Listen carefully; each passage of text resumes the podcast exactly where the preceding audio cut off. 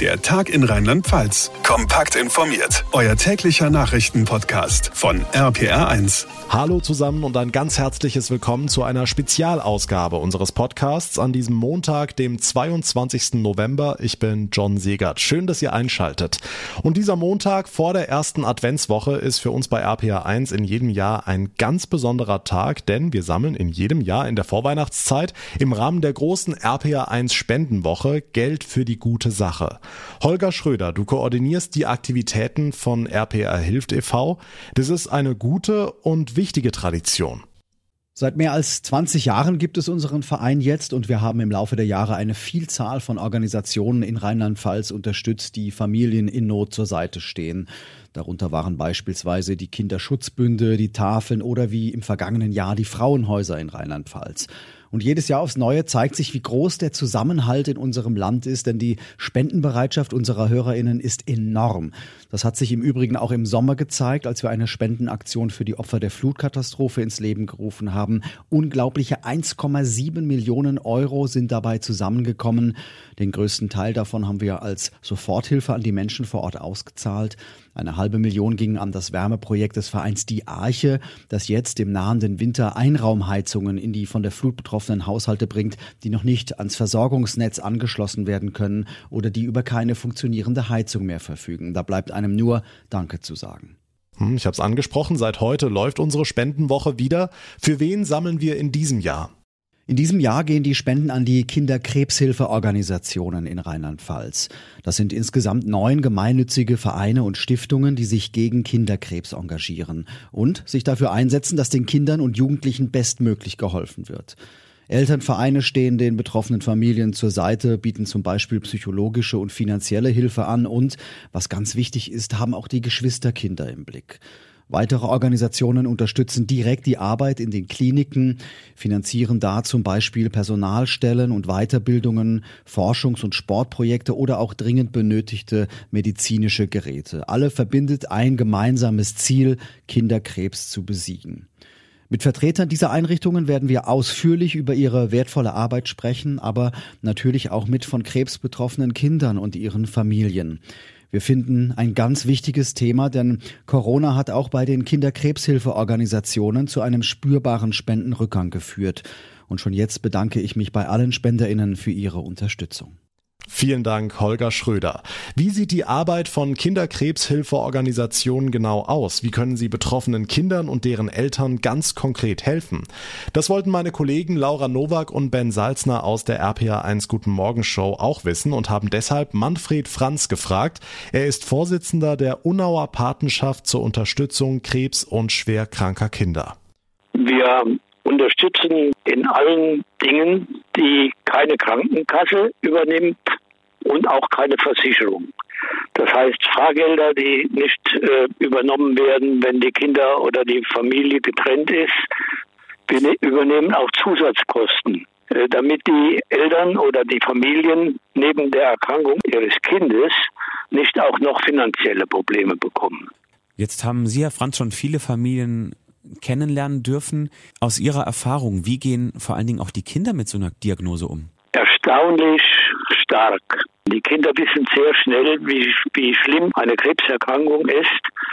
Und dann muss man mit den Kindern die Wahrheit ansprechen. Die Kinder wissen sehr wohl zu unterscheiden. Habe ich eine Chance, wird mir geholfen, kann mir nicht geholfen werden. Das ist also ein Problem, wo man mit fertig werden muss, als, auch als Unterstützer, als Elterninitiative. Äh, ein zweites Problem ist, die Kinder beanspruchen in der Familie sehr viel Zuspruch. Und die Geschwisterkinder, die ja meist da sind, die fühlen sich vernachlässigt. Das sind die nächsten Probleme, die auch austariert werden müssen. Darf ich Sie dazu noch kurz fragen? Sie machen das jetzt seit über 30 Jahren gerade in Bezug einfach auch mit krebskranken Kindern das Schlimmste, was passieren kann. Wie halten Sie das denn aus? Wo ziehen Sie denn Ihre Kraft her? Wir haben anfangs zusammengearbeitet mit der Uniklinik in Essen. Da wurde die Peggy behandelt. Die hatte einen Bauchtumor. Mhm. Die war nachher dick wie ein aufgeblasener Luftballon und ist also daran auch gestorben. Da hatten wir einen Professor, der hatte selbst vier Kinder. Und bei dem ersten Besuch in Essen habe ich den Professor Havertz gefragt, Herr Havertz, wie halten Sie das aus? Wie machen Sie das? Mit vier Kindern und Sie sind zwölf bis 14 Stunden in der Klinik. Da hat er gesagt, Herr Franz, da gibt es nur eins. Tür zumachen, abschalten. Zu Hause Tür aufmachen, ist eine neue Welt. Sag ich, so einfach geht das. Mit der Zeit lernen Sie das. Da habe ich mich dran gehalten. Mhm. Wahnsinnig wichtige Arbeit, ähm, ja, die Sie da leisten. Herr Franz, vielen Dank für das Gespräch. Kein Grund zum Dank. Ihr seht, es ist ein Thema, das viel, viel größer ist, als man es als Außenstehender oft wahrnimmt. Meine Kollegin Sarah Edelmann hat sich mit denen getroffen, die von den Kinderkrebshilfeorganisationen unterstützt werden, nämlich mit Familien, die dieses schwere Schicksal getroffen hat. Sarah, wie war das für dich? Ja, es war sehr hart, aber auch extrem beeindruckend, wie Kinder mit so einer Diagnose umgehen. Ich habe mich zum Beispiel mit Stella aus Worms getroffen. Sie war 16, als bei ihr ein Knochentumor entdeckt wurde. Und das Erste, was mir da in den Kopf gekommen ist, war, wie das war, als ich 16 war. Du willst mit 16 unabhängig sein, dich mit Freunden treffen, Partys feiern, dich ausprobieren und nicht im Krankenhaus liegen und dich von Chemo zu Chemo kämpfen. Als ich sie dann gefragt habe, ob diese Krankheit sie nicht total ausgebremst hat, hat sie mir von ihrem Abschluss erzählt, den sie im Krankenhaus gemacht hat. Das war, glaube ich, für mich dann der schwerste Moment. Ähm, da haben die die Abschlussfeier gemacht, Zeugnisse übergeben, aber da war ich halt dann in der Chemozeit und dann wurde ich per Videoanruf zugeschaltet. Das war schon sehr emotional für mich, dass die halt da alle in ihren Abschlusskleidern sitzen und meins zu Hause im Schrank hängt. Und dann haben die alle nochmal angerufen, als sie zusammen in irgendeinem Biergarten oder so saßen. Das, da habe ich gesagt, nee, das geht nicht. Da saßen alle meine Klassenkameraden an einem Tisch und haben Spaß gehabt, haben ihren Abschluss gefeiert und ich saß da im Krankenhaus mit Mama im Bett. Das war, das war für mich nicht schön zu sehen. Da habe ich auch Mama gesagt, ich will nicht. Leg auf. Da habe ich gesagt, das kann ich nicht. Was mich aber trotzdem total beeindruckt hat, war diese Stärke, die Stella trotz allem ausgestrahlt hat. Genauso wie Mathis aus Bad Kreuznach. Er ist mit fünf Jahren an Krebs erkrankt. Heute ist er zehn Jahre alt und zum Glück geht's ihm auch wieder gut. Die Zeit im Krankenhaus hat aber trotzdem so ihre Spuren hinterlassen. Ich habe ihn gefragt, was das Erste ist, woran er sich erinnert. Ähm, das Erste ist halt, ähm, ich bin auf die Station gegangen, ähm, habe meinem Freund Colin die Hand gegeben und mein Freund Phil auch. Ähm, wir haben miteinander geredet, gequatscht, waren zusammen in einem großen Zimmer. Dann konnte ich nach zwei Tagen wieder die Station verlassen, ähm, bin in die Reha gefahren und dann, als ich wiederkam, wurde gesagt, dass der Phil nicht mehr lebt. Und ähm, ich bin dann wiedergekommen. Colin und ich äh, waren halt etwas traurig, haben dann auch oft nicht mehr miteinander gesprochen, weil wir das erstmal verdauen mussten. Und dann ist der Colin auch noch gestorben. Dann war der Marius so fünf. Das ist auch ein Freund, der ist leider auch schon tot. Sowas sollte niemand erleben müssen, erst recht kein zehnjähriger Junge. Er hat mir auch gesagt, was ihm ganz besonders wichtig ist zu erzählen und was jeder hören soll.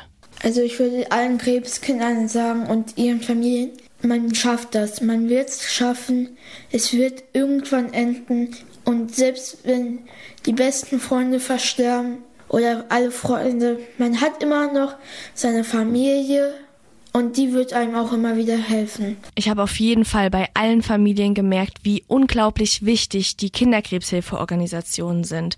Sie haben mir zum Beispiel von der Musik, Kunst oder Sporttherapie erzählt, die von solchen Vereinen organisiert werden. Die Familie von Mattes hätte ihr Haus verloren, wenn der Verein sie nicht finanziell unterstützt hätte. Sie haben von Film- und Pommesabenden erzählt, vom Weihnachtsbaum schmücken, von einer Elternküche, weil es so wichtig ist, dass Eltern für ihre Kinder auch kochen können. Und generell ich habe immer wieder gemerkt, wie viel die Vereine tun, damit sich die Kinder und Eltern nicht alleine fühlen. Sarah Edelmann mit sehr bewegenden Eindrücken. Vielen Dank dafür. Wir wollen denen helfen, die anderen helfen. Unterstützt die Kinderkrebshilfeorganisationen in Rheinland-Pfalz im Rahmen unserer RPA1 Spendenwoche. Noch bis zum kommenden Freitag könnt ihr spenden und jeder Euro hilft da wirklich eine ganze Menge. Das klingt immer sehr abgedroschen, das ist wahr, aber stimmt, auch mit kleinen Beträgen lässt sich tatsächlich eine ganze Menge erreichen. Wie ihr spenden könnt, die Spenden-Hotline und alle weiteren Infos zu unserem Projekt findet ihr auf rpa1.de. Ich sag schon mal vielen, vielen Dank für eure Spenden und alles Liebe. Euer John Segert. Der Tag in Rheinland-Pfalz, das Infomagazin, täglich auch bei RPR1. Jetzt abonnieren.